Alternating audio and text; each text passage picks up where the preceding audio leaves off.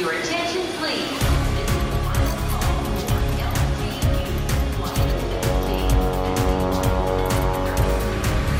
A hora dos portugueses. A Universidade de Pretória tem o ensino da língua portuguesa desde 2014. Daniela de Souza é atualmente uma das quatro leitoras do ensino superior no distrito de Gauteng e fruto do ensino da língua portuguesa na África do Sul desde o ensino básico. Os meus pais nasceram na África do Sul, são lusodescendentes, mas quando nós chegamos à África do Sul, eu tinha seis anos, portanto comecei a perder a língua porque em casa falávamos inglês. Também falava português com os meus avós, mas claro que não foi suficiente. Com oito anos eu comecei com aulas de português aqui na África do Sul, no ensino básico. A Daniela é o perfeito exemplo do que é o ensino de português na África do Sul, sendo neste momento nossa colega aqui na Universidade enquanto leitora, mas também sendo a primeira colocada num concurso local a trabalhar para o Camões na África do Sul.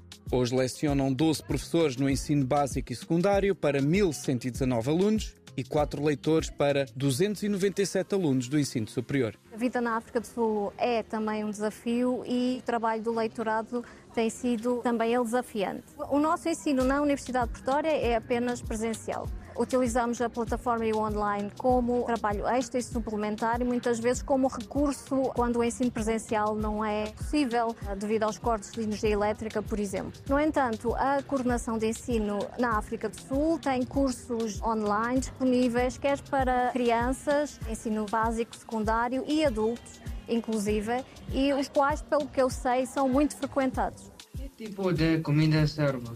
É um restaurante de comida africana. Existe uma cooperação com a Alliance Française desde 2011 para o ensino de língua portuguesa nos vários centros nas cidades de Joanesburgo, Pretória, Cidade do Cabo e Durban.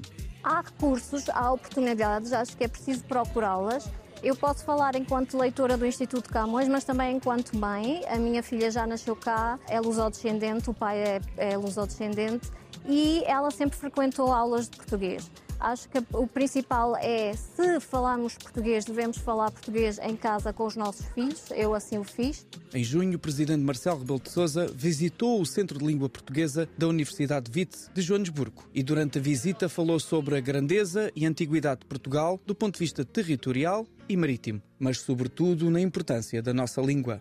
Atualmente o ensino online é uma das alternativas para os alunos das províncias mais distantes e também para trabalhadores, estudantes eu vi que há uma necessidade para o ensino de português na África do Sul. Há muitos lusodescendentes aqui, a maioria deles não falam português, mas claro que há essa oportunidade. Nós temos a oportunidade de aprender português aqui na universidade ou pelo Instituto Camões em várias escolas. Eu adoro português. Eu, eu sou portuguesa e eu estou muito feliz por ter feito isto, porque agora eu posso falar melhor com os meus avós e eu posso melhorar as relações com eles.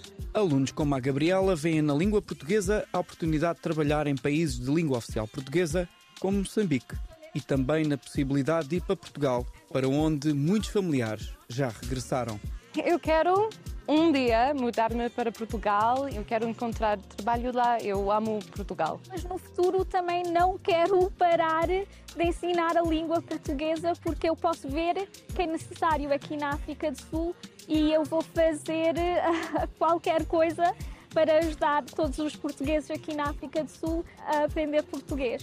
A língua é uma grande parte de ser português. A língua portuguesa, para mim, é tudo.